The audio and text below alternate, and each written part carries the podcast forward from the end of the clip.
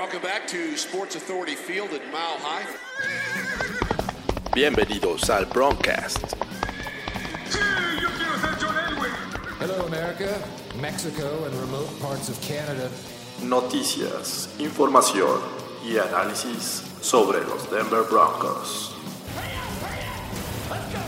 Peyton, can you hear me? Peyton, can you hear me? He was open at the 40. Tebow hit him in stride. And there was a stiff arm by Thomas delivered at midfield. And basically ended the game. Check off. Su anfitrión, Jorge Tinajero. This one's for John. Hola, ¿qué tal amigos? Bienvenidos a El Broncas. Una vez más estamos con ustedes como había sido una costumbre. sufri- Sufrimos un poco de- del tema de, de la cuarentena y por eso no habíamos estado con ustedes, pero bueno, ya estamos aquí de vuelta con Fernando Pacheco y Andrés de Cesarte. ¿Cómo están muchachos? Bien, bien, todo bien, George. Encantados de estar aquí. Ya Fer trae una mata enorme, ya le urge un corte. No, ya, pues es que este, esta cuarentena ha sido, ha sido difícil, pero estamos ya listos para, para hablar de los Broncos. Gusto en verlos y platicar con ustedes, muchachos, como Ah, ti ya te siempre. creció el cabello, ¿verdad, Andrés? Sí, ya tengo alguito, ¿no? O sea, todo no me alcanza para peinarme, pero ahí tengo unos pelos parados, ¿no? Perfecto, pues ya la, la gente estaba ansiosa, nos estaba pidiendo que regresara el Broncas en su edición habitual, porque habíamos tenido unas pláticas, bueno, yo, yo las tuve con, con este, un par de, de conocedores de, de los Denver Broncos, Víctor Ayala y Luis Aguirre. Fueron unas pláticas pues, bastante entretenidas, pero no era el habitual Broncas con ustedes dos, así es que este, pues, ya por fin. ¿Hace cuánto tiempo que no grabábamos? Como un mes, yo creo, más o menos, ¿no? Sí. Más o menos. Ya tenía un ratito, sí.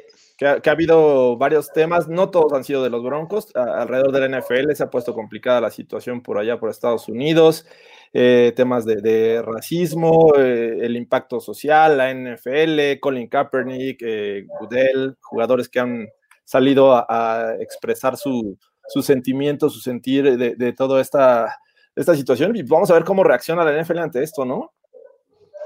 Sí, sí, de acuerdo, George. Pues sí, estamos viviendo tiempos eh, de cambio en, la NFL y en su entorno. Ojalá que, que la NFL como, como institución reaccione a este tipo de cambios y, y pueda eh, pues, apoyar a, a los jugadores y a la sociedad, ¿no? Que hoy exige apoyo, ¿no? Al, al final yo creo que son temas que no puedes dejar pasar o no pueden pasar desapercibidos y se tienen que, tocar de, de alguna manera, ¿no? Y creo que el- la NFL es una liga muy importante, una de las más importantes del mundo, entonces el hecho de que, de que no hayan eh, o no hubieran hecho algún movimiento hubiera sido muy extraño, ¿no? Entonces creo que es una liga que tiene el potencial y la fuerza para, para levantar la voz y ahorita lo está haciendo tal vez un poco tarde, pero creo que, creo que están haciendo un buen trabajo en el sentido. Vamos a ver qué, de qué manera impacta en el juego y en los jugadores. Sí, y algo muy importante es que hoy por lo menos los jugadores están un poco más alineados, ¿no? A pesar de el tema Drew Brees en el cual no me voy a meter, eh, hoy ya se ha aclarado un poco el tema, han estado un poco más alineados, o sea, eh, hay ignorancia con respecto al tema, hay que decirlo. Sin embargo, como que ya están llegando a converger más los jugadores y, eso generará que pues estén todos en la misma línea, ¿no? Para, para sus debidas protestas y, y todo lo que, las acciones que vayan a tomar como jugadores. Así es. Y antes de, de entrar de lleno a los temas que tenemos programados para este eh, programa, eh, hay que recordarles eh, que todas las preguntas vayan haciéndolas ahí en los comentarios. Al final de, de este programa vamos a estar leyendo una gran mayoría. Esperemos que abarcar todas, dependiendo cómo andemos de tiempo. Eh, pero pues vamos de lleno, ¿no? Con los temas, como mencionaba, no han sido muchos, pero algunos sí han sido relevantes. El primero, eh, desafortunadamente es una mala noticia. Uh, Floyd Little, el famoso de franchise, aquel jugador que puso en el radar a los Broncos allá en los 60, eh, desafortunadamente le diagnosticaron cáncer. No se dan los detalles.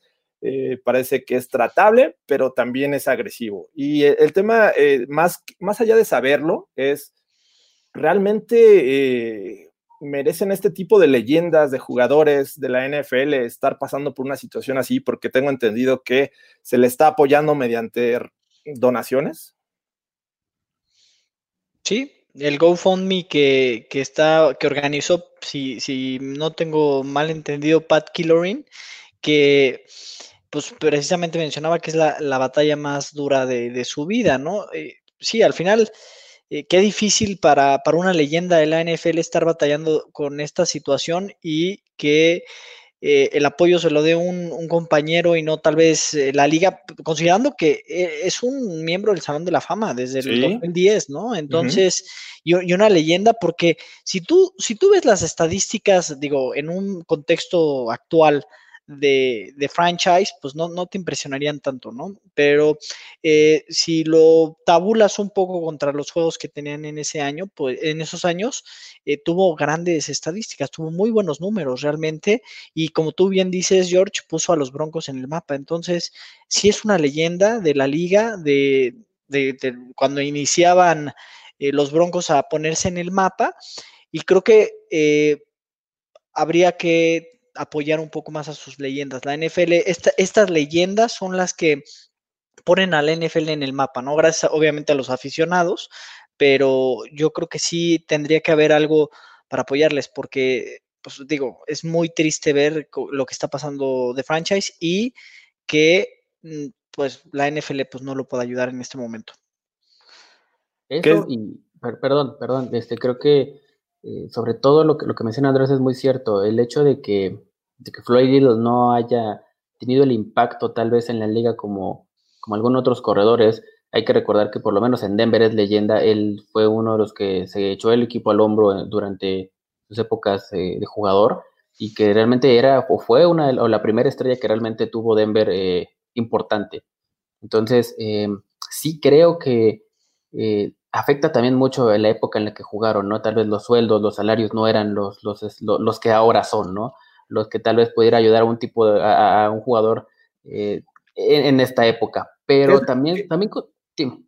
que eso lo entiendo, o sea, el, la época no se prestaba como para ganar grandes sueldos y, y, por eso mismo en las negociaciones que se han llevado entre jugadores y la NFL deberían de estar considerado algún tipo de, de, de apoyos para este, estos jugadores que en su época pues no ganaban las millonadas que se ganan actualmente y, y que por eso siento que es injusto.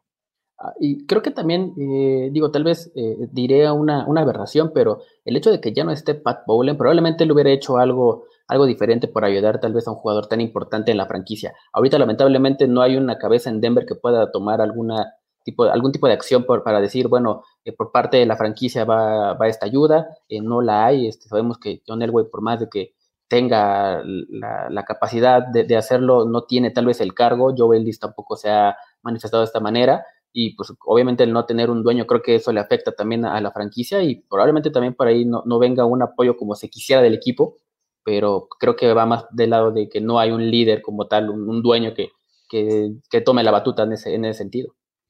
No, y además podrías también considerar, o sea, a ver, lo que hoy es la liga y, y, y que en ese momento pues tal vez eran los pininos, ¿no?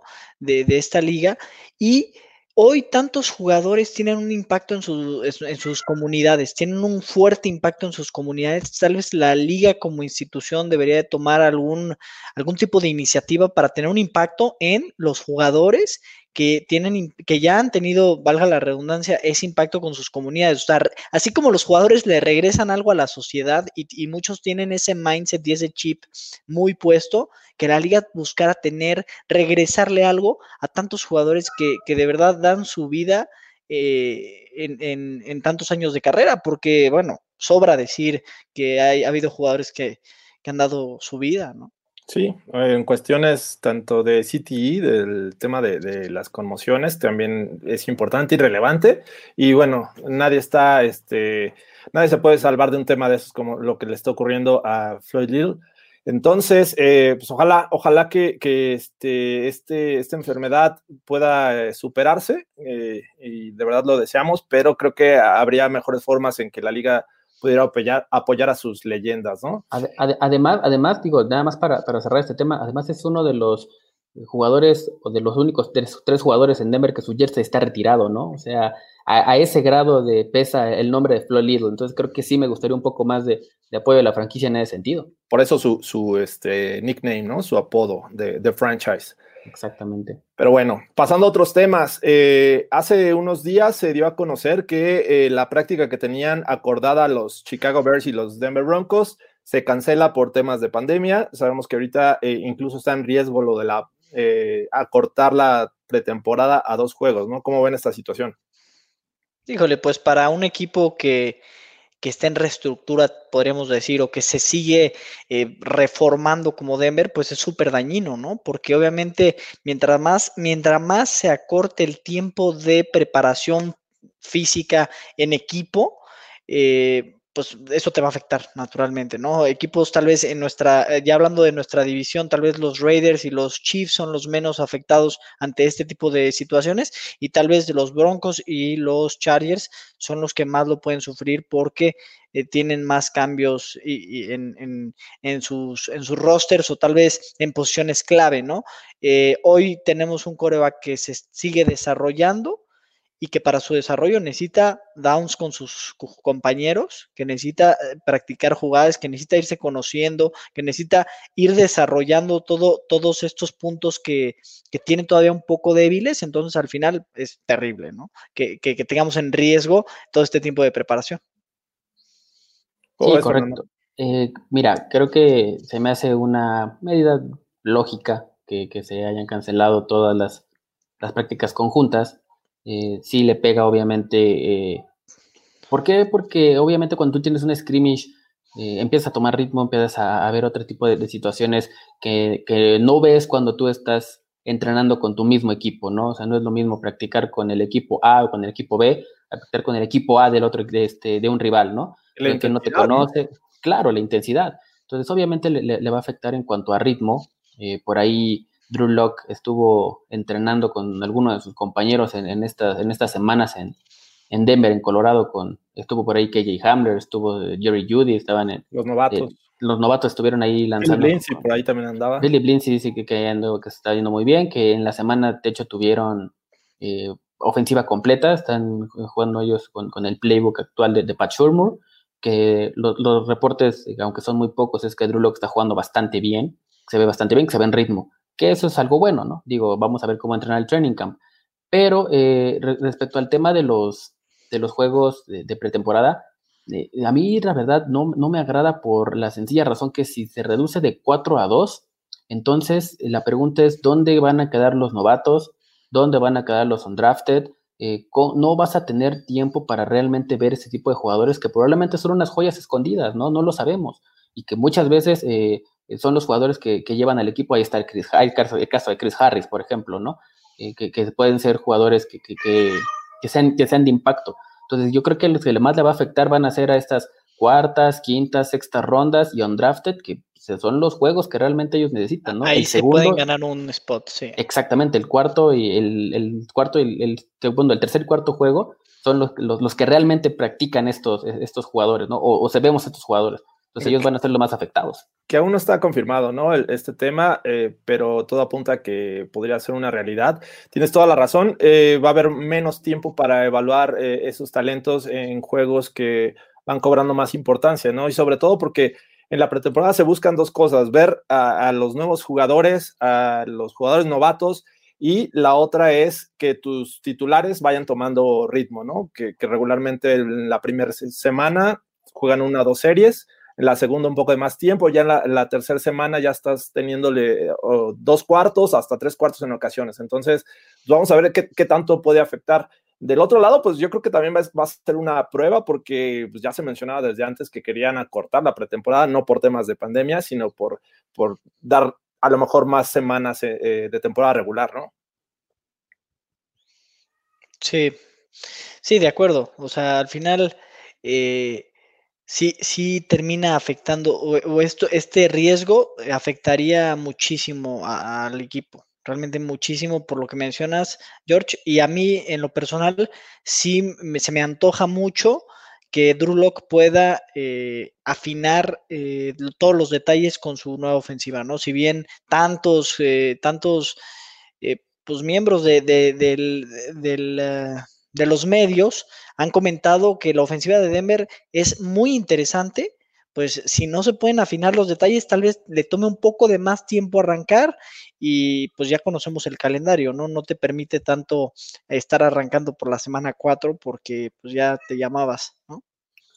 Y al final, el, digo, el calendario y las fechas son para todos, ¿no? O sea, todos los equipos van a estar en las mismas condiciones.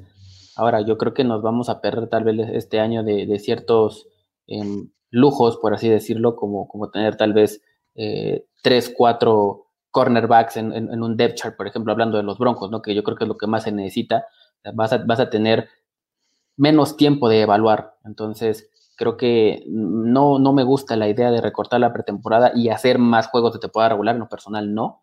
Creo que, creo que el, calendario como está está bien. Y, bueno, de por sí no estaba muy de acuerdo con, el tercer spot que te abrieron para playoffs, eh, con reducir los, los, juegos de pretemporada, pues tampoco. Pero bueno, esperemos que, que decide la liga al final, ¿no? También se anunció que eh, para finales de julio, eh, específicamente el 28 de julio, es el día en que todos los jugadores ya se integrarían en el training camp. O sea, estamos hablando de que todas las actividades previas eh, que son acondicionamiento, algunas prácticas no obligatorias, pues se están perdiendo, ¿no?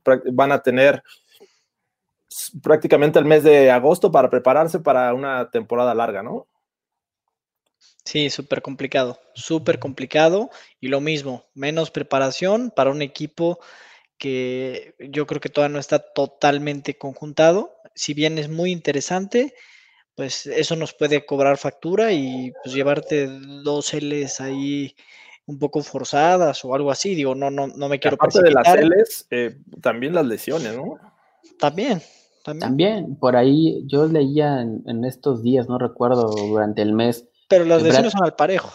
Sí, claro, digo, eh, al final eh, mi, mi, comentario iba rumbo a esto, que Bradley Chubb está entrenando o está rehabilitándose eh, ahí en, en, los cuarteles de los Broncos, pero que ha tenido una rehabilitación un poco rara, ¿no? Porque es un, es un ambiente completamente árido, pues él está ahí solo, digamos que recuperándose, pero no es lo mismo, él no se siente igual, vaya, probablemente físicamente esté bien, pero tal vez mentalmente le, haya, le esté afectando esa situación, ¿no? De que la, vida es un poco diferente. Entonces, este tipo de cosas este, prenden un foquito, ¿no? Hay que ver cómo regresan, uno, los jugadores que, vienen de lesión importante, como Bradley Chop, que no es cualquier, este, no es cualquier cosa, y dos, pues cómo se adaptan a la, a la, a la nueva forma de la NFL, ¿no? Este, o a la nueva vida eh, durante pues, estas épocas de, de pandemia. Pues sí, tocas un punto muy importante. Si de por sí ya hay cada dañado mental en, la liga y, en general, pero pues el estado psicológico en el que llegan los jugadores sí puede ser muy importante porque no llegas tal vez con la misma motivación, no llegas con el mismo enfoque, puedes estar un poco disperso, distraído por la situación, por, porque digo, eh, mismos familiares pueden estar viviendo eh, situaciones críticas, no solo por el tema de, enfermedad, sino por el tema de, empleo. Por hay N factores que hoy tocan a cualquier persona en el mundo y que, que se vuelven preocupaciones y eso incluye también a los jugadores. ¿no? Así es. Eh, pues vamos a, esperar, todavía falta más de un mes para que los Broncos lleguen y sepamos si realmente vamos a tener dos juegos de pretemporada. Eh, pero pues, ojalá, ojalá que no, porque realmente se necesita ritmo y se necesita evaluar este, hasta este momento a estos jugadores y sobre todo que se conecte Drew Lock con toda la serie de nuevas armas que va a tener. Y en otros temas, eh, hablábamos al principio, eh, el aspecto social que se vive en Estados Unidos pues, no es fácil. Lo que ocurrió en Minneapolis se propagó por todos lados, manifestaciones. Y los Broncos, la semana pasada, si mal no recuerdo, también creo que fue el sábado, se unieron a, una este, marcha. Eh, muchos jugadores, parte del staff, por ahí vimos a Drew Locke, Von Miller. Eh, la verdad es que es un tema, digo, está bien eh, el apoyo que, que, muestren cierta solidaridad, pero bueno, el tema de la pandemia está presente. O sea, ¿ustedes cómo lo ven desde esa perspectiva? No, súper riesgoso, súper riesgoso. Eh, sí, obviamente creo que está bien el tema de solidaridad y está bien que, que, el, que, el, tema se ataque y que este tipo de personalidades se involucren en este tema porque realmente debe ser erradicado, ¿no? Creo que hoy en México no tenemos la sensibilidad del tema del racismo que se vive en Estados Unidos, ¿no? Los que hemos tenido la oportunidad de, de vivir por allá, pues ya como mexicano incluso puedes vivir la, el racismo. Eh, ahora, bueno, como negro, pues ya, ya te tienes que remontar a un tema de que, bueno, tenían que usar baños diferentes, o sea, sí. por decir, por decir algo tranquilo, ¿no? Entonces, si es un tema muy importante, hay un tema de pandemia presente, que, uh -huh. que eso obviamente es muy preocupante, ¿no? porque no, no, no, no está acabado, no se ha ido, ni, ni para cuándo, ¿no? Tampoco en, es una solución salir con el cubrebocas ni con guantes, o sea, sí, digo, sí. algo te ayudará, pero no al 100%. Claro, entonces eso pues claro que preocupa y eh, aprovechando el comentario que, que decías, eh, Big Fangio hizo algunos comentarios un tanto desafortunados. Una, unos días antes, claro. Ante unos días antes, que ya, bueno, ya se salió a pedir disculpas. Eh, porque, bueno, yo creo que sí, sí en la NFL sí, sí hay racismo. Eh. Entonces, pues mira, yo espero que tomen las mejores medidas y que tengan cierta prudencia, porque ya la, la, la, temporada está a la vuelta de la esquina, ¿no? Sí, sí. Creo, creo, que, creo que fue un, un, gran acto de, de parte del equipo. De hecho, creo que a nivel NFL fue el único equipo que hizo algo así tan tan fuerte, tan de levantar la voz como equipo. O sea, lo interesante de esta, de esta manifestación o de esta protesta pacífica que hicieron es que no solamente fueron los jugadores, hubo staff de cocheo que estuvo presente en, estas, en esta protesta. Estuvo por ahí Pat Shurmur, estuvo por ahí Joe Ellis, estuvo por ahí Big Fangio. Entonces, eh, creo que los Broncos van a dar un mensaje muy poderoso en cuanto a, al tema y, por supuesto, como organización, ¿no? Creo que creo que este equipo que haya hecho esta, esta este tipo de, actividades como equipo, como tal, eh, habla muy bien alrededor de la liga. Y yo me quedo con algo que, que comentó Víctor Ayala en uno de los de las entrevistas que tuviste, George, uh -huh. en el cual menciona que él no ve a Von Miller como un líder, sino más bien como una superestrella. Yo coincido mucho con él, creo que no lo había, sí. no lo había visto de esa manera. Creo que no es un jugador que tenga o que levante la voz como, como muchos otros jugadores, tal vez como Chris Harris en su momento, ¿no? Tal vez como de Marcus Ware en su momento. Es un jugador que brilla solo. Y creo que el hecho de que él haya empezado a, levantar la mano en cuanto a las manifestaciones, por ahí hizo un ensayo, creo que salió en la, en la revista Vanity Fair o, una de esas, eh, creo que está, está, tomando ese rol de líder y probablemente sea un, gran motivador para los jóvenes que, que, van a llegar al equipo y en general para el NFL. Creo que puede ser un gran momento para él tomar esa batuta de líder ya a sus 10 años, ya, ya de veterano, pero creo que puede ser un gran salto para él y puede ser una, una gran temporada esta del 2020. Sin duda, o sea, Von Miller, es, nadie lo puede negar, es un gran jugador, pero líder eh, le falta mucho. Y creo que en ese lugar, y, yo creo que ya lo está haciendo, es Bradley Chubb, me parece que él podría ser ese, ese líder que esta defensiva necesita. Eh, pues ojalá fuera Von Miller, la verdad es que por la experiencia y por la calidad de, de juego que tiene, pues, eh, creo que encaja, encajaría bien en el perfil, pero bueno, Bradley Chop también está en una posición de, liderazgo en esta defensiva. Y bueno, este eh, Simmons también creo que eh, podría ser otro de los líderes en esta defensiva. Sí, de acuerdo con ustedes. Y qué buen punto tocas eh, precisamente, creo que es un buen esbozo de liderazgo esto que está haciendo Von Miller. Sí, por ahí nos preguntan que a quién le está chillando el, el gato. Ah, era uno que estaba por aquí pasando. Era aquí. Caray, Fernando. Era, era, aquí. Bueno, pues son Empezamos que... tarde por tu culpa y, y, ahora el gato. Son cosas ah. que uno no controla en el live. Si va pasando el gato, pues ni modo, ¿no? De hablar, Fernando, y, y, con todo y gato. Pero bueno, vamos a uno de los temas eh, centrales, que es eh, la reciente escalada de confianza que hay alrededor de los Broncos. Eh, por ahí se mencionaba eh, a principios o a mitad de semana que Colin Coward, no sé si lo ubiquen, eh, tiene su show que se llama The Herd, que mencionaba que Drew Locke podría ser ese caballo negro para ganar el MVP de eh, la siguiente temporada. Por, sus argumentos son estos. Dice que los últimos dos años, si no hubiera sido por Carson Wentz, que en su segundo año de, de este, en la liga, y estaba jugando bastante bien, iba para ser el MVP hasta que se lesionó. Desafortunadamente le sucede esto y no lo gana. Pero al siguiente año, eh, Patrick Mahomes en su segundo año consigue el MVP. Y el año pasado, Lamar Jackson en su segundo año consigue el MVP. Eh, Drew Locke va a ser su segundo año y él cree que él puede ser el, el próximo MVP de la temporada 2020.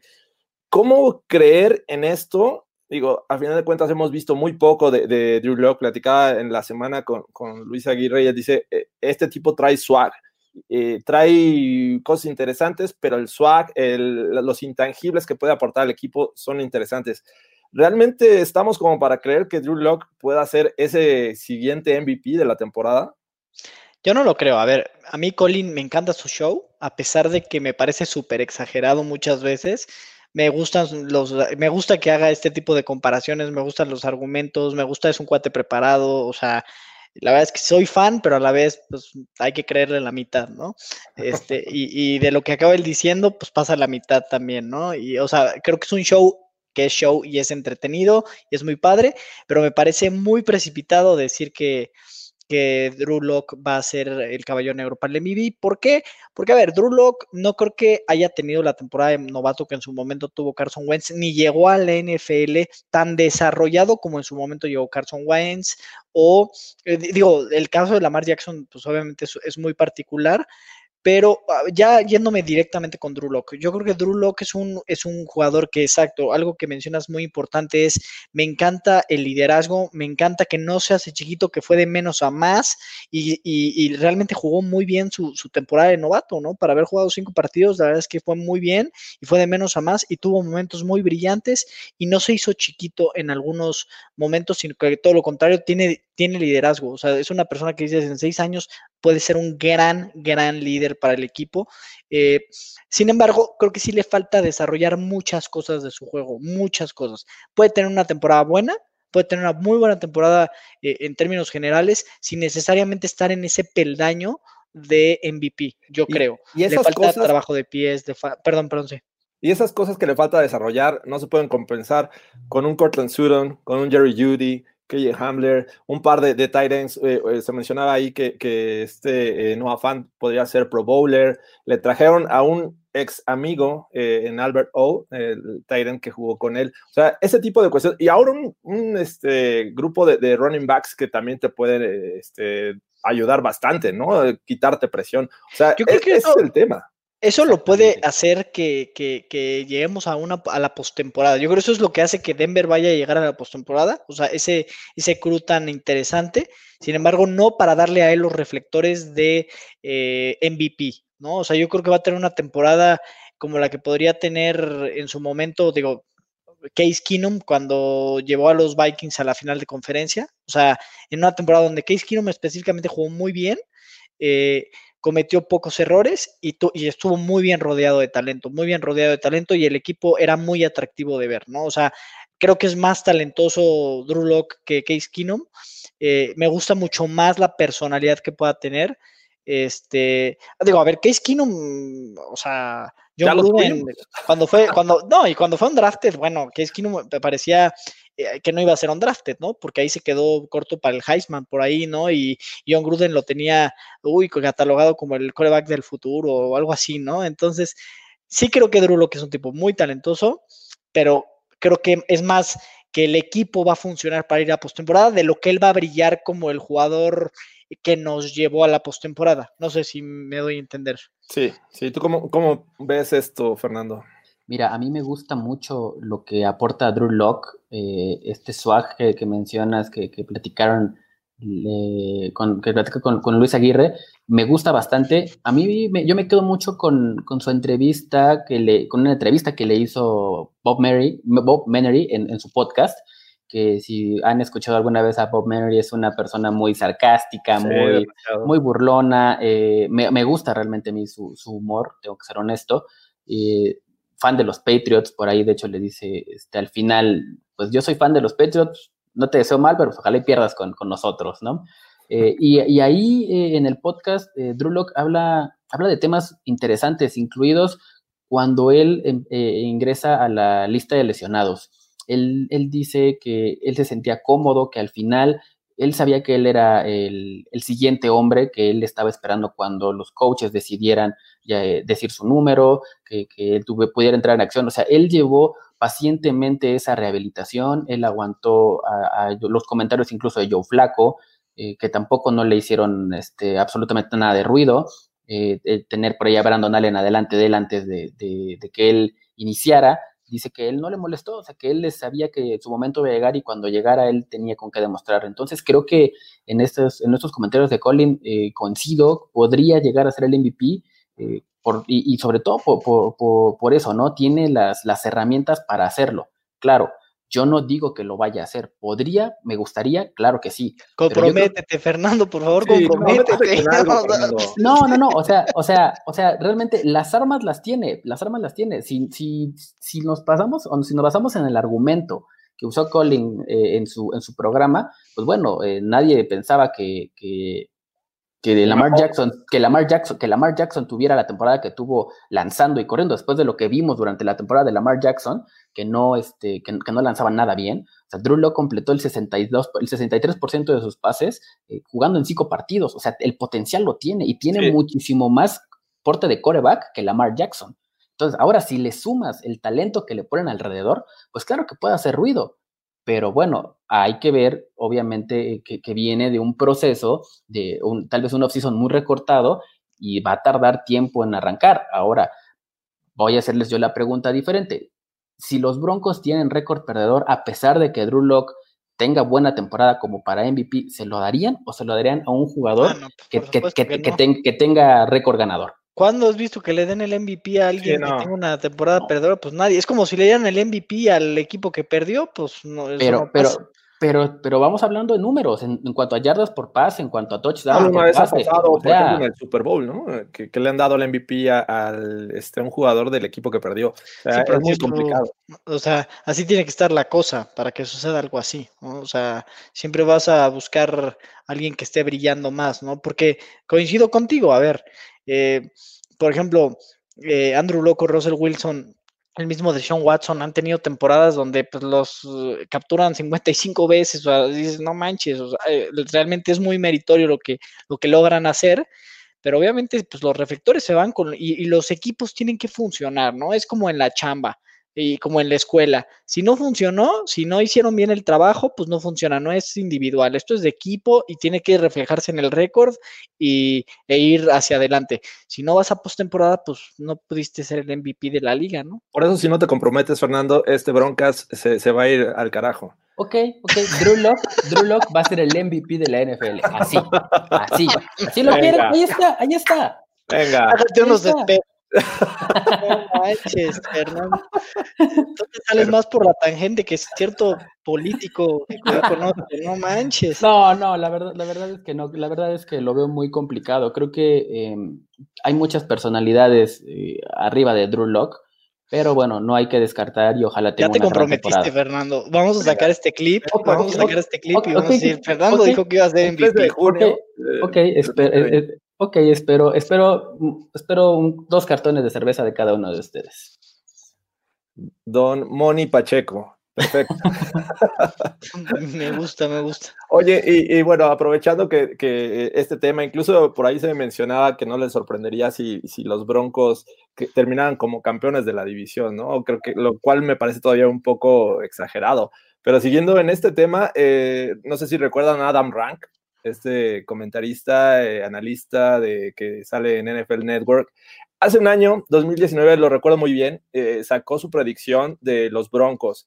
Y en esa predicción puso que tenían dos victorias, 14 derrotas en 2019, cosa que pues, obviamente se veía muy lejano.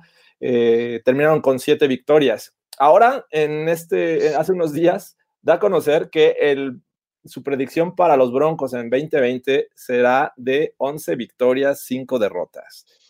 Eh, más, menos, over-under, ¿cómo ven esto?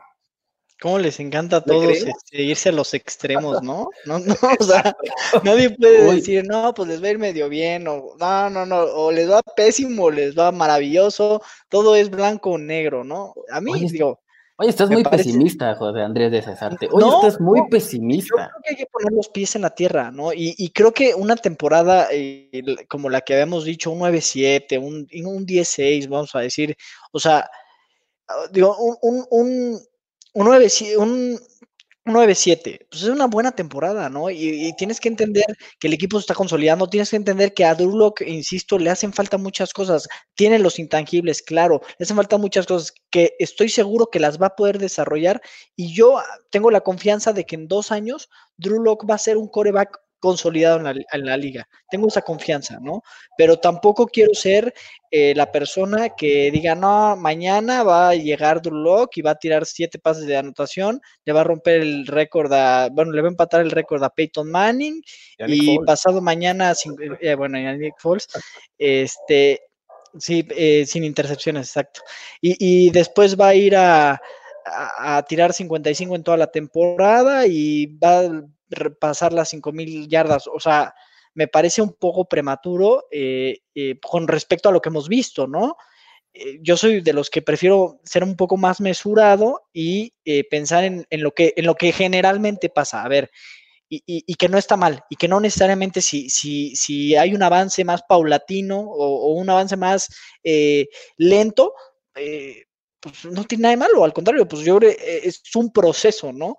Eh, pero pues yo, yo, no creo que, que- los Broncos realmente vayan a arrasar en su división, ¿no? Yo creo que los Chiefs hoy están en una posición muy privilegiada y que también hay que respetar cómo han venido jugando, ¿no? Y, y pensar en que van a ser un rival muy complicado. Sí, yo creo que, o sea, 11 victorias se me hace demasiado, tal vez no imposible, pero sí demasiado. Yo creo que estoy cómodo con, con las nueve victorias, como, como en algún momento lo habíamos platicado. Eh, si son 10, bueno, qué mejor. Eh, si son 11, vaya, pues estamos peleando por la división, ¿no? O sea, eh, no, no lo veo yo así de, de ninguna manera. Sobre Si todo son 11, habría que ir por el Super Bowl, o sea, oye, pero, pero por supuesto, o sea, Con eh, 11 es- es- victorias estás para competirle a, a muchos en la AFC, ¿no? O sea, y, y obviamente yo creo que en la AFC hay dos equipos, eh, Ravens y Chiefs, no hay más, ¿no? Si tú estás con esas 11 victorias, estás para ganarle a esos dos equipos, eh, incluso de, de visita, ¿no? Pero no creo que, que- que sea esta situación. Sobre todo, eh, estoy viendo la- las L's y las Ws que puso Adam Rank en su, en su pronóstico. Si quieres, si quieres Eh, vamos diciendo. En la semana 1 le ganan a los Titans, según Adam Rank. En la 2 pierden en Pittsburgh. 3 le ganan a los Pats en Denver, eh, digo, a los Bucks. Ya, lo ya mismo, veo, ya- ya los, Lo- lo- los, Pats, los, los- los- los Pats con, los, Pats con playa, o sea, los, los Patriots con playa. los Patriots con playa en Florida, este, los Broncos le ganan al equipo de, de Tom Brady. Tom Brady. En la semana 4 a los Jets se le gana en New York, a, a los Pats se le gana en New England en la 5, en la 6 se vence a los Dolphins en Denver, en la 7 pierden en Denver, ah no, perdón, ganan, no, ganan, ganan en en Denver, Denver a los contra los Chiefs. Chiefs. Ya por fin se rompería la, la- la mala racha que han tenido contra este equipo. Después van a Atlanta en la 9 y ganan después de la semana de descanso. Pierden en Las Vegas contra los Raiders. eh, le ganan a los Chargers en Denver. Pierden eh, contra los Saints en Denver. eh, pierden en Kansas City. Después ganan en Carolina. Después eh, le ganan a los Bills en Denver. eh, pierden en Los Ángeles contra los Chargers. Y finalmente le ganan a los Raiders en Denver no está descabellado desde cierta perspectiva, porque pues, sabemos que hay equipos como los Jets, como los Pats, como los Dolphins, que creo que se les puede eh, ganar.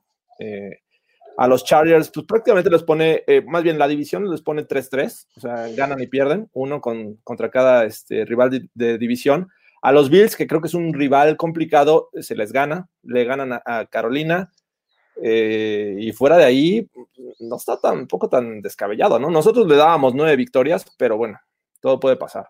No está descabellado, pero a mí, por ejemplo, me, me hace ruido, uno, la, la victoria eh, con Tampa Bay. No creo que, bueno, con los Bucks de, de, con los Pats de playa, o sea, no, no creo que, que sea tan ganable, pero, pero bueno, eh, esa es una, vamos a dejarlo eso. Eh, los Chiefs en, Monday, en Sunday Night de, de, visita, ese no lo veo este, nada ganar. No, perdón, no, el primero es en casa, perdón, el primero es en sí, casa. El primero es en casa. Los Chiefs en casa, no lo sé, y el de los Bills, esos tres creo que son los que no concuerdo mucho con que se pueda llevar a la victoria. Digo, ojalá, pero, pero esos son los que a mí me hacen ruido, ¿eh? Sí, me parece optimista, me parece optimista. Eh, a ver, no quiero ser pesimista, insisto, pero eh, también hay que entender dónde está el equipo hoy y obviamente con todo, con todo lo que estamos hablando de que menos preparación, todo esto, no sé, o sea, realmente no, no me, yo no, yo me iría más hacia, hacia el otro lado, ¿no? Pero, pero obviamente siempre entendiendo que hay una gran ofensiva y que la defensiva no era mala en, en sí, aunque sí creo que faltan piezas, ¿no? Entonces, yo, yo me mantengo en mi 9-7, en el 9-7 que habíamos platicado. Sí, yo también creo que si rascan la décima estaría pues, ya para, para, celebrar. 11, creo que tendríamos que vivirlo soñando, al menos esta temporada. y quiero ver cómo viene Patricio Mahomes a deshacer la NFL, o sea, la verdad, o sea, espérense, hablan de los Chiefs como si solo dependiera de los Broncos ganar la división, ¿no? Pero no, también depende de qué van a hacer los Chiefs el siguiente año, y la verdad es que Patricio, o sea, no manches, la verdad, está, está, muy cañón. Y antes de, seguir con el último tema, eh, y era algo que platicaba con, con Luis eh, Aguirre, eh, hay tanta confianza en Drew Locke que la mayoría se nos olvida que no tenemos coreback backup. O sea, ¿qué hacemos? Por ahí nos preguntaban si el tema de, Colin Kaepernick se llega a resolver, ¿creen que los Broncos lo podrían considerar como, como este jugador a, tenerlo ahí en caso de que alguna eventualidad suceda con Drew Locke? Pues a ver cuánto quiere Colin Kaepernick también para ser suplente, porque yo creo que ahorita se va a poner sus moños y en su momento también se los puso. no, creo, que vaya a ser un tema de dinero. O sea, al inicio, al menos ahorita está a prueba. Es un tipo sin ritmo. Obviamente se ha, estado entrenando, pero no es lo mismo jugar eh, de manera habitual que no lo ha hecho. Ha estado fuera, que son los 2017, dos años, ¿no? Sí, Sí, ¿cómo se llama la, la, liga esta que ya se acabó? La XFL o la, la XFL.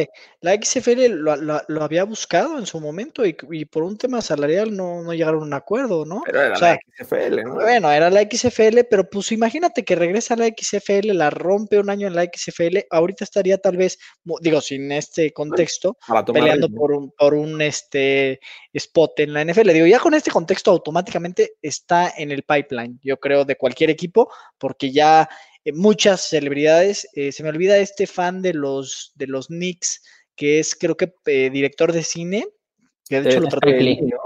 Spike Lee. Spike Lee, exactamente, que lo trataron muy mal los Knicks, por cierto. Em, él precisamente comentaba, Roger Goodell, que se disculpó y tal, pues que se disculpe él primero con Colin Kaepernick, o sea, que le haga una disculpa directa a él y, yo creo que todas estas celebridades que están comentando ese tema, pues automáticamente ponen una presión para decir, oye, Colin Kaepernick tiene para jugar en la liga, que pues sí, sí coincido, sí tiene para jugar en la liga, o por lo menos para estar en un roster, ¿no? Entonces, eh, pues sí, los Broncos deberían de considerarlo, porque exacto. Además, otro punto que, digo, no es un tema de lesión, pero le están echando tantas flores a Drew Locke y, tal, y, y, digo, sí, sí se ve que el cuate tiene mucha personalidad, pero no sé cómo pueda lidiar, eh, por aquí en los comentarios lo, leí hace un momento y, sí, coincido, a ver cómo lidia con, esta presión y con esta, eh, con tanto piropo, ¿no? Que, le han echado a, Drew Locke. ¿Cómo ves, Fernando? No tenemos backup, tenemos que creer en Drew no, Locke. No tenemos backup y el problema es que toda la carne está en el asador con él, ¿no? Eh, nuestro plan B se llama Jeff Driscoll. Así es, el que jugó en Detroit, ¿no? En Detroit, eh, ya contratado por dos años, o ya si le, si le rascas un poquito más, pues estamos hablando de, de Brett Ripien. Eh, yo no creo que, que, Colin Kaepernick sea la solución para, para, el backup de los Broncos porque no puedes eh, ponerle una sombra a tu coreback franquicia. Creo que haría un, un, Colin Kaepernick ahí, creo que haría bastante ruido. creo que le metería bastante presión a, a un coreback que, que es que es su equipo, o sea, que, que, que, que ya los Broncos son, es de Drew Locke y no más. Entonces creo que un jugador así, no porque cause polémica, pero sí creo que causaría un poco de presión. Yo creo que Kaepernick está para, para no, no digo que para ser titular, pero sí llegar a un equipo donde tenga que meter presión a alguien. ¿no? Yo lo veo tal vez, eh, en, no sé, en unos Jets, eh, yo lo veo, eh, no sé, tal vez en Carolina, siendo, siendo un, Sí, o sea, siendo realmente un coreback. Bueno, Chicago ya tiene un coreback. Bueno, ya tiene, ya tiene a, Nick Foles, ¿no? A Trubisky. Exactamente. Yo, yo llevaría a Colin Kaepernick a un, a un equipo donde, donde haga presión realmente, donde lo pongan a competir con alguien que, que tal vez puede perder el puesto en cualquier momento, ¿no? Entonces, no lo, tal vez Washington, no lo sé, algo, algo por el estilo, pero en Denver yo creo que no. En Denver el hombre es Drew Lock, va a ser Drew Lock pero sí creo que hay que buscarle este, algún sustituto, no sé, eh, por ahí si los Jets este, se deshacen tal vez de Simian, traer otra vez de vuelta a Simian, o sea, alguien que realmente sea un backup confiable, eh, que sea veterano, que te pueda sacar uno, dos, tres, tal vez cuatro semanitas en lo que se recupera tu, tu quarterback de este, franquicia y de nuevo al ruedo, ¿no? Colin Kaepernick no lo veo en, los Broncos. Dice Facundo Astrada, y si sacamos de retiro a Brock Osweiler. No me digas eso. No, pues es mejor metemos a José Andrés de Cesarte en lugar de Melvin Gordon. Por favor. Dios nos ampare, Dios nos ampare, por favor, no. No, mira, la verdad es que, eh, Fernando, qué, qué, maravilla que te comprometes por fin en un comentario. O sea, qué bendición que te comprometes. Qué bonito es comprometerse, ¿no? ¿Verdad, caray? caray. Todo va a cambiar, Fernando. A, a, partir de este broncas todo va a cambiar. Todo va a cambiar. Y, bueno, vámonos al último tema que teníamos preparado y es que hoy precisamente se cumple un año de que eh, Pat Bowlen eh, pues nos abandonó. En este plano, se hizo uno con la fuerza y, pues realmente fue un trabajo que, dejó huella en su equipo, en la comunidad, en Denver, eh, en la NFL incluso, se le conoce como el, el, este, el padre del Sunday Night, por ahí, y bueno, entre muchos de sus logros, pues obviamente poner a, los Broncos en el radar y ganar dos Super Bowls, bueno, prácticamente tres, eh, tener 18 temporadas eh, perdedoras, creo que tuvo cinco eh, temporadas perdedoras, perdón, en todo, en todo su, este, desde el momento en que se hizo dueño de los Broncos. Entonces, digo, hace dos, ya llevamos dos consecutivas, ¿no? Siendo, eh, teniendo temporadas perdedoras rápidamente. ¿Sí? Pero bueno, ¿con qué se quedan? ¿Qué aporte les deja este Pat Bowling con los Broncos?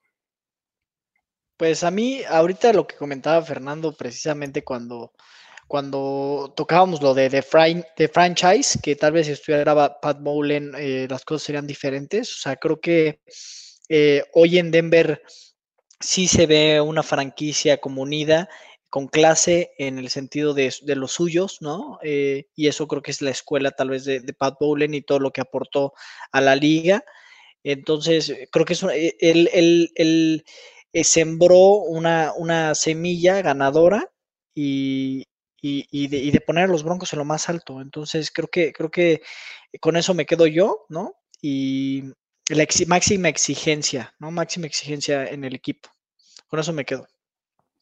¿Tú, Fernando? Eh, yo me quedo con, con, el, con el trabajo que hizo eh, en, la comunidad como tal. Creo que eh, llevó a, poner a, Denver en una posición, tanto como equipo, franquicia, como comunidad, en lo, en, lo, más alto. Es un, fue una persona muy altruista.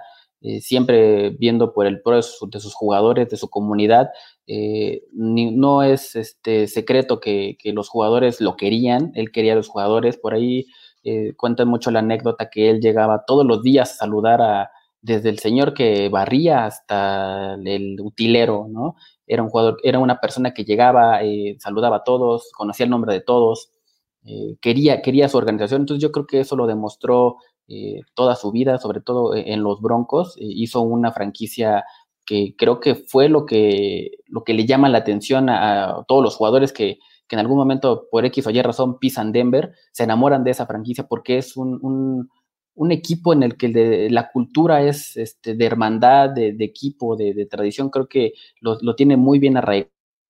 Entonces, creo que es una de las razones por las cuales Peyton Manning también decidió quedarse y por la cual no, no suelta Colorado, ¿no? Eh, te enamoras del equipo una vez que estás ahí y creo que el cariño que, genera Pat Bowlen o que generó Pat Bowlen entre sus jugadores y la comunidad, pues es con lo que yo me quedo de, este gran ex dueño ahora. Les voy a leer eh, al momento en que fallece, Pat Bowlen era el único dueño.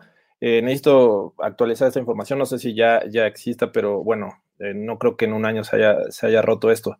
Eh, el único dueño en la historia en conseguir 300 victorias en sus primeros 30 años. 13 títulos divisionales, 18 apariciones en playoffs, 7 apariciones en Super Bowl. si hubieran ganado un poquito más, estaríamos ahí compitiendo entre los mejores, los más ganadores en el Super Bowl, pero bueno. 7 títulos de la AFC, eh, únicamente cinco temporadas con récord perdedor, que era lo que ya les platicaba, eh, siete si contamos las últimas dos, eh, que ya, ya tuvimos, y el único dueño en llegar al Super Bowl con cuatro diferentes head coaches, hay, que mencionarlo, estuvo Dan Reeves, estuvo Mike Shanahan, Shanahan, sí. John Fox, John Fox, y Gary Kubiak, ¿no?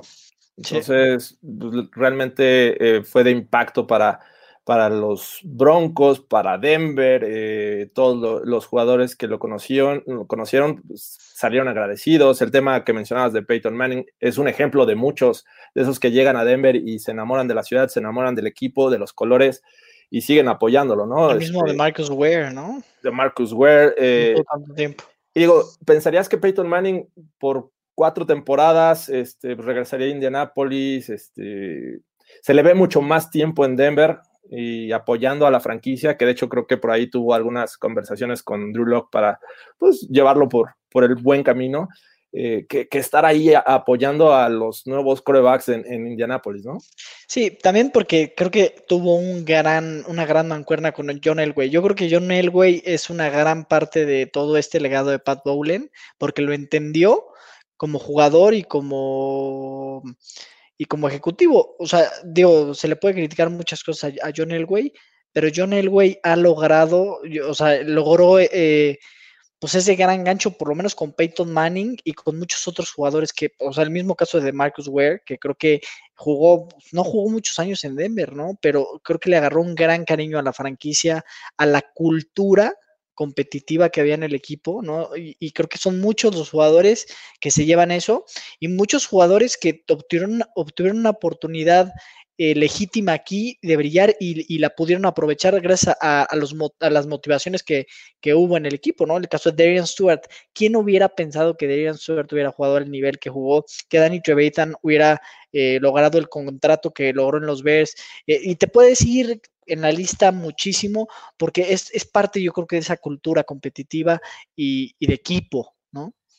No, y el hecho, el hecho de, de que creo que llegan los jugadores correctos, no tanto en el talento, aunque eso se espera de una franquicia que, solamente durante su mandato tuvo siete temporadas eh, perdedoras, pero por ejemplo el caso de Akib Talib, ¿no? Un jugador que era un tanto conflictivo en, otros equipos, sí por ahí tuvo su, su, tema de, discusiones y de peleas con, Michael Crabtree y todo eso.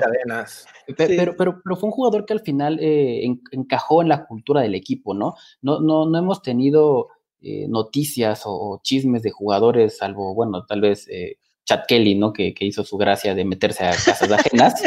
este, pero, pero, pero, pero, que algo, así. Este, igual y por ahí como el gato que se metió hace rato, pero este, pero creo que los jugadores que, han llegado a los jugadores correctos, ¿no? La, franquicia de Denver es una, una, franquicia la cual se caracteriza por tener eh, orden en, su, sus equipos, eh, una buena cultura. Entonces, el hecho de que los jugadores que lleguen se adapten a eso, pues habla muy bien también del, legado que dejó Pat Bowlen.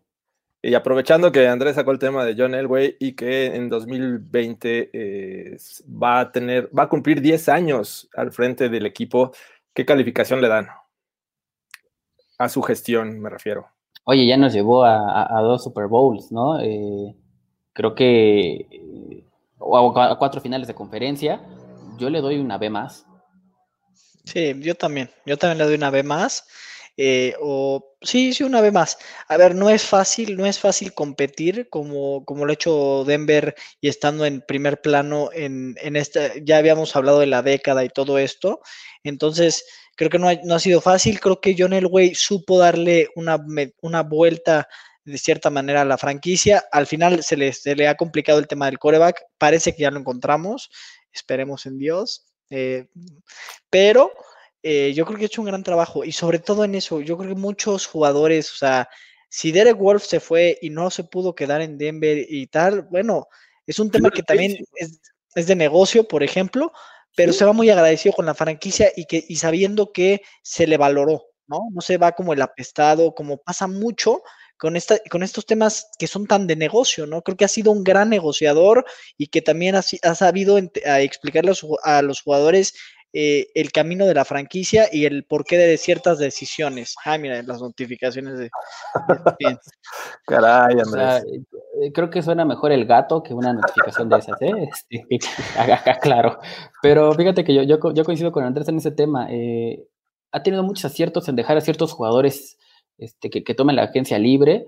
Eh, en algunos no, eh, otros por temas eh, más bien contractuales, que sabíamos que no podíamos retener a Shaq Parrett y tener a Bradley Chubb y tener a Von Miller, ¿no? O sea, son cosas que, que salen de sus manos.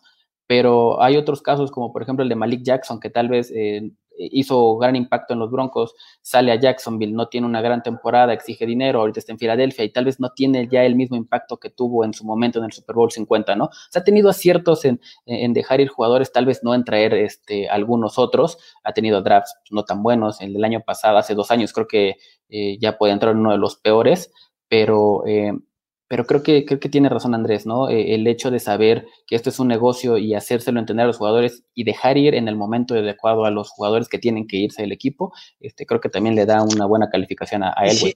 Y, siempre que digas no vamos por el buen camino, puedes voltear a ver a los Detroit Lions y decir vamos muy bien, vamos muy bien, ¿no? Ese bachezote de Vance Joseph, la verdad es que eh, lo platicábamos con, Luis eh, Aguirre, se queda ahí, ¿no? Pero pues no puede ser perfecto eh, arriesgó, no le salió. Pero sí, en general creo que John Elway ha hecho un buen trabajo. Lástima porque pues, se le estigmatiza mucho por el tema de los corebacks. Pues, ojalá ya esté resuelto. La verdad es que creo que, que Drew Locke puede ser ese siguiente coreback. Iván Joseph le dio fama a Sergio Dip. O sea, no, no fue un de todo. Sigue viviendo de eso Sergio Dip. ¿No? toda su vida, toda su vida. Perfecto. Pues, muchachos, vamos rápido con las preguntas y comentarios que, tenemos aquí en, esta transmisión. Eh, ya estaba desesperado por ahí Raúl Alarcón, ya que quería que comenzara esto. Este, dice aquí con algunas palabras altisonantes. Dice, a huevo, esos son los chingones. Go Broncos. José Luis. López. Dice Armando Carlos, palabra con los Chargers por ese tercer lugar de la división. No, tercer lugar. Sí. Hombre. Eh, digo, va a estar más apretada la, división, pero bueno, los Chargers tienen un tema que resolver con el coreback. Piensan que Tyrod Taylor puede ser ahorita el que más o menos les dé cierta este, confianza a la ofensiva, pero no está de todo resuelto los Chargers. Creo que de los cuatro, los Chargers es el que menos podría competir, ¿no? Sí, definitivamente. digo, a pesar de que la defensiva va a dar, va a hacer ruido, pero creo que todavía los Raiders los pongo un poquito arriba que ellos. De acuerdo, sí estoy de acuerdo. Eh, venga, este, también por aquí pedían a, Kaepernick, ya lo habíamos comentado. Dice, dice Facundo Astrada, aparte los Chiefs están acaparando primero y diez. No, ya, ya tenemos eh, el, el Chief, Chiefs Leader, por ahí está saliendo prácticamente cada semana. Así es que, muchachos, ya tenemos presión del rival divisional. Y pues la verdad es que anda crecidito Ibis Aburto. Eh, ya ven, recientemente ganaron el, Super Bowl, así es que eh, es, digamos, algo nuevo para ellos. Claro, sí, este, ya ojalá y se pueda dar por ahí eh, este crossover Broncas, Chips Leader y nos aventamos un buen tiro este, durante esos juegos. Me llama, me llama, se escucha bien. Sí, va a estar. Ahí, José Luis mencionó también lo de Big Fangio. Sí, Big Fangio. Eh, ahorita vamos para allá. Eh, nos mandan saludos. Este, hola a todos, Larry Lau. Saludos, Larry. Hola, saludos, Lau. Saludos, Alejandro, También, Alejandro Salazar se reporta. Eh, de hecho, Lauri dice, llegué tarde, pero aquí estoy, por si andaban con el pendiente. Sí, andábamos. Estábamos esperando. Un poco, preocupados. Preocupados. Pero pues qué, bueno que llegaste, aunque sea tarde. Yo, creo que fue la notificación que le llegó a Andrés hace rato que ya estabas ahí. Entonces, este, debió hacer eso. Dice Alejandro Salazar Hernández, me gusta este podcast, felicidades. Este, perfecto, por ahí también dice que cantemos la tusa y que arriba los pads. Mira, el la primera parte del comentario, avanzas y dices, ah, me hace total sentido. O sea, quiere que cantemos la tusa y luego le va a los pads. Ah, con razón. Sí. Es el, tipo de canciones que, conocen por allá. Exacto. Este, ¿Creen que lo que dijo Big Fangio sobre que no ver racismo en NFL es polémico? Sí, sí, sin duda fue polémico. Eh, se disculpó al siguiente día, justo como lo que pasó Brice, pero creo que lo que dijo No, Brice no, más allá, ¿no? No, a mí se me hace peor lo de Big Fan. Yo creo que Breeze tuvo ¿Sí? muy mal timing. Sí, a mí se me hizo muy mal timing el de Breeze y obviamente y poco tacto. Pero lo de Big Fan yo es ponerte un- una venda en los ojos y decir, ah, eh, no, aquí no hay nada. Ay, no manches. Pero no tanto ruido, ¿no? No fue tan mediático, obviamente. no fue tanto mediático, por ahí Stephen A, eh, Stephen A. Smith lo liquidó, ¿no? lo liquidó, pero sí, a, a Breeze lo, lo despedazaron, ¿no? Pero a mí se me hizo peor lo de Big Fangio, porque es como, ay, no te hagas, o sea, todavía Breeze dio una opinión con muy poco, bueno, yo ya no voy a dar mi opinión, porque a mí- al que van a liquidar luego es a mí, pero a mí se me hizo que dio una opinión con muy poco tacto y en un pésimo timing, ¿no? Sí. Pero al final dio una opinión, ¿no? No, no dijo estar en contra de tal. El otro se me hace que se hizo el de la vista gorda y dijo, ay, no, aquí no pasan esas cosas. No, aquí sí pasan esas cosas. O sea, Sí. creo que el otro es un tema más de, de- de educación, de que no te, te educan de una cierta manera a ver los símbolos patrios y tal. Y, y ya después que te lo explican, pues te puede hacer sentido y, y me pareció más coherente su di- disculpa. Lo de Big Fangio es decir, no, no, no, no, aquí, aquí no vetaron a Colin Kaepernick, no, no, no, no, no, pues no manches. Aquí no hay executives negros, aquí no hay coaches negros, o sea, Definitivamente estoy, estoy de acuerdo, pero bueno, eh, no, no, como que vivió esta, vivió muy poco su comentario eh, Sí. comparado con el de Por, Drew Brees. por fortuna. Dice José García, saludos para todos, Jorge. Saludos, saludos allá a. Las Vegas. Eh, dice que Edu Villarse, ah, no- no- por más que Sí. le avisamos, eh, hace un Fernando Pacheco, siempre llega tarde. Y Hoy, bueno, en, en mi defensa, eh, como el gato estaba rondando, no había podido dormir, descansé un rato, descansé los ojos, estaba, Seguro. estaba descansando los ojos, y este, pero aquí estoy, al pie del cañón. Bueno, ni hablar. Dice, ahí, ahí cuando puedan, a ver si eh, recomiendan jerseys de los ponis con las 3B. Saludos de las, de- a los tres. Pues, o sea, realmente jerseys, eh, pues, prácticamente casi todos están al mismo precio, ¿no? Eh, Sí. No importa qué jugador sea, a menos que quieras uno de, de John Elway autografiado, pero depende qué jugador tengas ahí en la mente. ¿Ustedes cuál se comprarían ahorita para esta temporada? compraría. Ah, yo creo, yo creo que el de, el de Cortland Sutton. Yo me voy, voy a echar un clavado atrás, la verdad, y me quiero comprar el de Emmanuel Sanders, eh, pero Ya debe estar barato. No, Sí, exacto. pues ya, y yo ya, Ya no y está, ya a mitad de temporada le pones ahí el Judy en lugar de, de, de Sanders, y ya tienes un híbrido. Ah, Hay que decirle a, a este, al tío José García ahí en Las Vegas que luego consigue jerseys eh, ya de jugadores este, que dejaron de, de estar en el equipo y pues los consigue baratísimos, ¿eh? Pues ahí estamos. Sí, pues, tú si tienes el de. Paxton Lynch ahí, lo podrías Ahí- ahí revender. lo tengo, sí, ya, ya no lo pude canjear. Pero hoy, hoy por hoy creo que me compraría este, o Cortland Sutton o este, de plano Bradley Chubb. Creo que me gustaría la inversión de Yo el Bradley de Drew Lock para hacerle así. También, ¿eh? Claro. pero lo quiero claro. ver Me vería. Ya, ya no me quiero enamorar tanto de los corebacks. Es que tú te enamoras como El draft, ¿no? te cueces al primer hervor, George. Ah, fíjate que, que a, a este Drew Lock lo conocí el, el año pasado y la verdad ese, ese swag te lo transmite, ¿no? Eh, mostraba ese agradecimiento de haber sido seleccionado eh, pues, ya en la segunda ronda, me imagino que se hacía en la primera, pero bueno, los Broncos lo, lo toman en la segunda y andaba, pero súper feliz. Entonces, no es lo mismo que Kyler Murray que sale en la primera ronda y el tipo ya lo esperaba, ¿no? O sea, todo ah, tranquilo.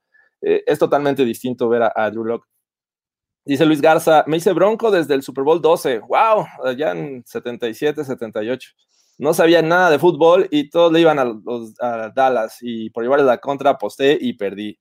No, se me hace que sí sabías, eh, tenías eh, ahí el, el- el conocimiento guardado, así es que no te preocupes, hiciste bien. Qué bueno, La- qué bueno. la- sí, la, la mejor decisión que puedo tomar. Dice, Dice, tengo, dice, tengo mi andadera de los broncos. No, no es cierto. no. es que dice que desde no sé Ah, cuándo. Disculpa a estos millennials, por favor. Eh, dice Anel González, eh, me gustan los broncos, pero algún día nos volvamos a encontrar en un Super Bowl. Eh, ah, es de, es de San Francisco, ¿verdad? Sí, eso parece. Sí, ojalá, ojalá sea pronto. De hecho, en el 97, eh, pues estuvieron cerca, ¿no? Los Packers le- les, quitaron ahí la, la posibilidad de que se repitiera ese Super Bowl. Dice también, si a Estados Unidos mañana lo dividieran en dos países, mañana mismo o hoy estarían en guerra. El racismo es parte de su cultura y eso es lo grave. Sí, hay temas ahí complicados con, este, con esta cosa. Eh, Manuel Sainz, eh, Miller trae hambre profesional porque le criticaron, le criticaron la temporada pasada. Bueno, se, se, le criticó porque realmente no jugó al nivel que de, debe jugar una, un jugador de, de, ese calibre, de ese potencial, ¿no? O sea, realmente se cayó bastante. Podemos entender mil factores, mil cosas. Por ahí se, se dijo ya casi al final de la temporada que traía una lesión en la rodilla. Entonces, eh, de su profesionalismo creo que nunca se lo vamos a criticar, pero sí el desempeño que puede dar en el campo, ¿no? Venga, dice eh, Leonardo Armas. Saludos, saludos, Leonardo. Saludos. Eh, Diego Iván Parra, yo todavía no confío mucho en Drew Locke, eh, le falta mostrar más para llegar a ser MVP. Pues sí, digo, eh, nos dieron ejemplos que podrían hacernos creer, pero pues obviamente son casos totalmente distintos, todos son diferentes, así es que vamos a, a esperar que, que, Drew Locke vemos en este 2020. también José Luis López habla del tema, que no cree que sea MVP todavía, pero sí será un un gran protagonista y al menos candidato top 5. Eh, Manuel Sainz continúa. Espero tengo la suficiente madurez mental, Drew Locke, para aguantar todos esos elogios que aún no merece y los transforme en motivación. Debe ser muy modesto para poder consagrarse en lo que viene. Sí, estoy completamente de acuerdo. Sí, a ese comentario hacía alusión cuando comenté ese tema. Sí, sí, creo que no es fácil. No es fácil que te subirte un ladrillo y, a veces pues, es muy dañino, ¿no? Sí, ojalá él lo sepa manejar, está muy chavo todavía. Eh, eh, Víctor Hugo Nicolás, eh, para mí Drew Locke tiene mucha personalidad y tiene carisma. Eso ha llamado mucho la atención. También dice Leonardo, me da desconfianza que hablen tanto de Locke. Ojalá sea algo bueno. Pero no entendí por qué le da desconfianza. Pues yo tampoco. A lo mejor puede, puede, estar con el mismo tema, ¿no? De que lo inflen y... ¿O lo vamos a salar? Ah, no, ya entendí, ya entendí. Ya, o sea, que le da desconfianza que lo inflen tanto, sí, perdón. Estoy... Ah, yo que, que nosotros habláramos tanto de lo... No, nosotros no. Dije, pues, es, es bueno que. ¿no? sí, digo, ya, ya hemos hablado del tema, creemos que tiene pues, pues, el futuro, pero no tanto como lo que se habla actualmente. Es bueno que se hable de Drew Locke. Unos dicen que no y otros que sí porque le armaron un gran, una gran ofensiva, ya no hay pretexto, se debe calificar a playoffs. Pues también se ampliaron las posibilidades, ¿no? Ya hay siete equipos que pueden avanzar a playoffs. No sí. sé si Drew Locke eh, pueda para MVP, con que nos lleve a postemporada me doy por bien servido. Eh, no quememos al muchacho. Perfecto. Te mandan saludos, Fernando, Ana Polar. Saludos, saludos, Anita Polar. Eh, ¿Qué más? Eh, que traigan a, dice que traigan a Rosen. Eh, a ver, aquí hay una pregunta. Para ustedes, ¿cuál es el rival de división más odiado? ¿Cuál es más odiado para ustedes? Los Raiders. Sí, definitivamente los Raiders. Pa bueno, sí. para mí, para mí. Sí, los Raiders también coincido. Digo, hay épocas, ¿no? Los Chargers del 2000 que, que estuvieron dominando la división. Ahora los Chiefs no se les puede ganar. Podría tomarlo por ahí, pero creo que históricamente los Raiders. Sí. No, los Chiefs son hijos de los Broncos. O sea, si te vas a, a historia, ¿no? Nah. Dice eh, José Luis López, ustedes que ya fueron a, a, ver a los Broncos en el Power Field, ¿cuál es el costo aproximado de ir a ver un partido de temporada regular? No es un partido Denver Delfines, por ejemplo. No recuerdo. Eh, yo la última vez que, bueno, la vez que fui, el boleto me costó 250 dólares. Era un. ¿Avión? Un, no, no, el boleto del estadio. La entrada, ok. La entrada, la entrada me costó 250 dólares, eh, pero bueno, ahí ya fue.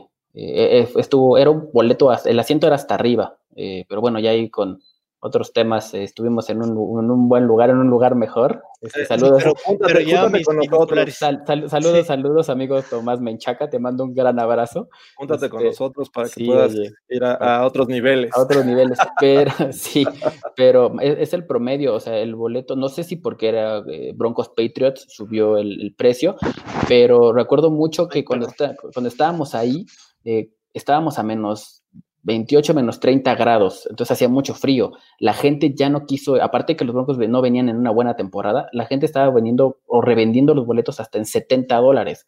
Entonces creo que sí influye mucho en qué época del año vayas, para si la gente quiere ir y no, y si los Broncos tienen buen récord para, ese, para esa fecha, ¿no? Claro, aquí hay una buena pregunta. Eh, me surgió la duda, ¿qué le falta a la defensiva para que sea top? Un segundo corner, yo Sí. diría primero, para empezar. Y, y creo que middle linebackers no hay elite, o sea, pues están bien. Y sobre todo Alexander Johnson, que, que tuvo una gran temporada el año pasado, pero, pero yo creo que sí les falta un par de piezas elite. Para ser top, top, un par de piezas por lo menos, ¿no? Yo creo que para mí la clave va a ser eh, Bryce Callahan. Vamos Bryce a ver Callahan, realmente, vamos a ver realmente qué, qué Ya sí, qué trae en el tanque, ¿no? Ese, ese es nuestro cornerback 2. Ese debe ser nuestro cornerback 2. Entonces yo Ah. creo que de- va a depender mucho de lo, de lo que es juegue. él. más, Callahan, según yo, Al es más slot. en el slot. Entonces, habría que contemplar el 2. digo, trajeron a Yemudia en vía draft. Este, Dios nos ampare de que juegue Ojay Mudia. Pero ahí Sí. está Bausby. o sea, yo Bausby yo creo que va a jugar el spot 2. Ahí está Bausby. Afuera. y aún así, este, no es como que, wow, estamos eh, bien protegidos en la secundaria. O sea, creo que sí es un tema importante a ver cómo lo soluciona Big Fangio. Prince Amukamara creo que sí de, de agente libre. No, me Prince No. Amukamara es para los ya- Raiders. ya es para los Ah, Raiders. perdón, perdón, No, perdón. Eli los Apple, es, el, el que, el que está disponible. Perdón, sí. Es que me, Dice me las rondas de los Giants. Víctor Hugo Medina, pelearemos por el segundo lugar de la división. De mí se acuerdan. Eh, pues ojalá, ojalá y, e incluso peleemos el primero. Eh, ¿Qué unidad crees que sea la más fuerte de los Broncos para este 2020? Los receptores, sin duda alguna. Por ahí no me acuerdo quién lo comentó. eh, creo que fue este Chad Johnson, Chad85, dijo que nunca había visto tres receptores, tres true number one receivers en un mismo equipo. No me parece que KJ Hamler sea un true number one, No, pero tiene un gran potencial, sin duda alguna. Entonces, claro. sí es un, sí es un 1, 2, 3 precioso, la verdad. está- eso está increíble. Eh, dice Edu, eh, me refiero a dónde comprar, necesito regalar a mis sobrinos. Ah, bueno, ahí está, está medio cañón porque eh, es complicado comprar de, de- o que encuentres de todos los jugadores, el jugador que quieras aquí en México. Y te Tendrías sale como- ah, acercarte a una tienda de estas que puedes encargar jerseys y decirle quiero específicamente el de tal jugador y de tal talla, ¿no? Porque aparte, no sé qué edad sean sus sobrinos, pero si estás buscando como este, tallas pequeñas, pues también es muy, muy complicado.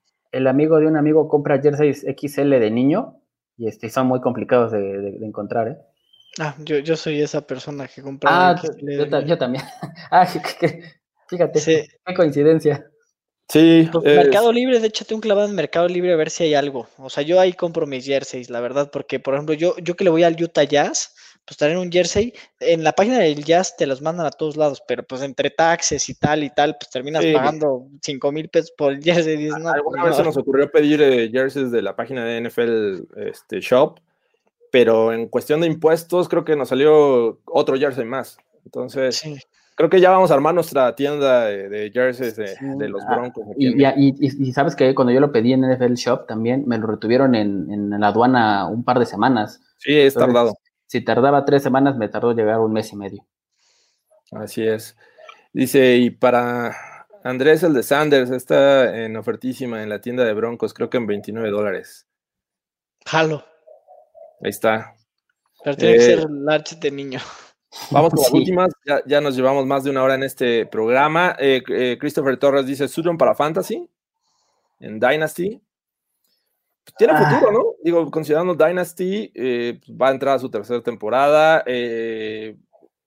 digamos que el techo es, es, el cielo es el techo para este jugador en este momento, ¿no? Pa- para, mí, para mí el jugador que más fantasy points va a tener de los Broncos va a ser Drew Lock y Noah Fant. Yo creo que va a repartir mucho el balón entre Hamler, entre Judy y este, no se diga con Gordon y, y, y Lindsey. Entonces yo no me casaré con un wide receiver uno en fantasy para los Broncos. ¿eh? Sí, exacto. Eso está.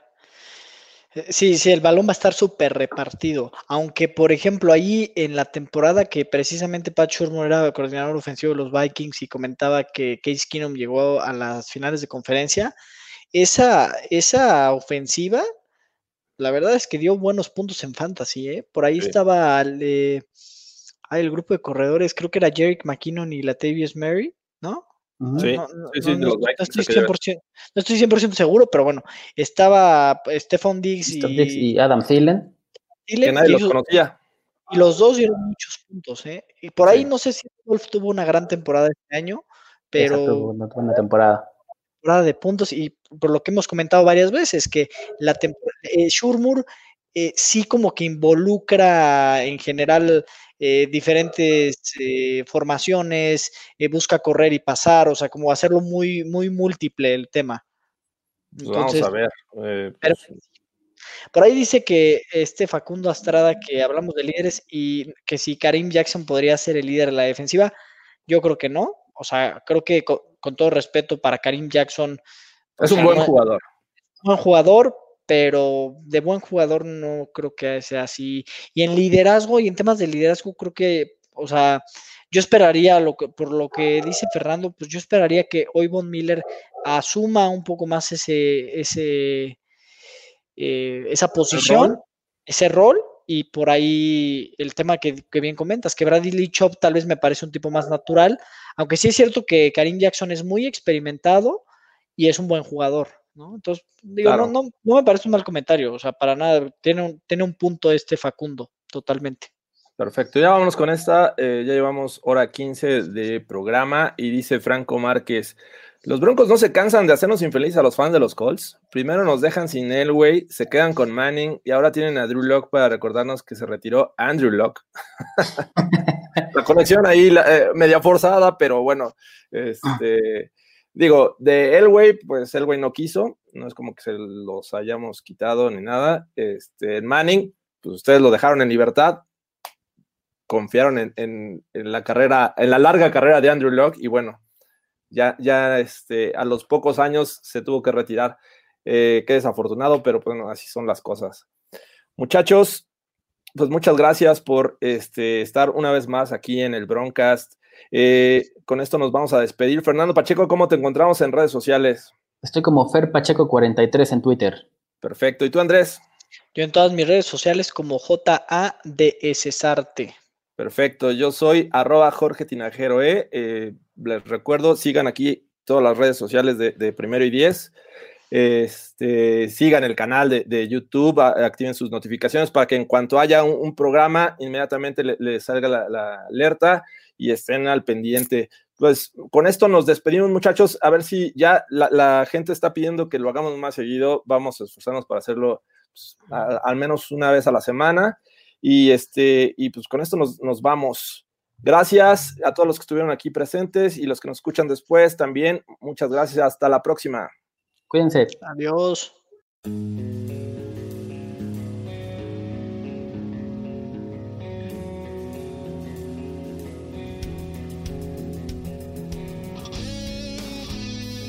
Esto fue el Broadcast.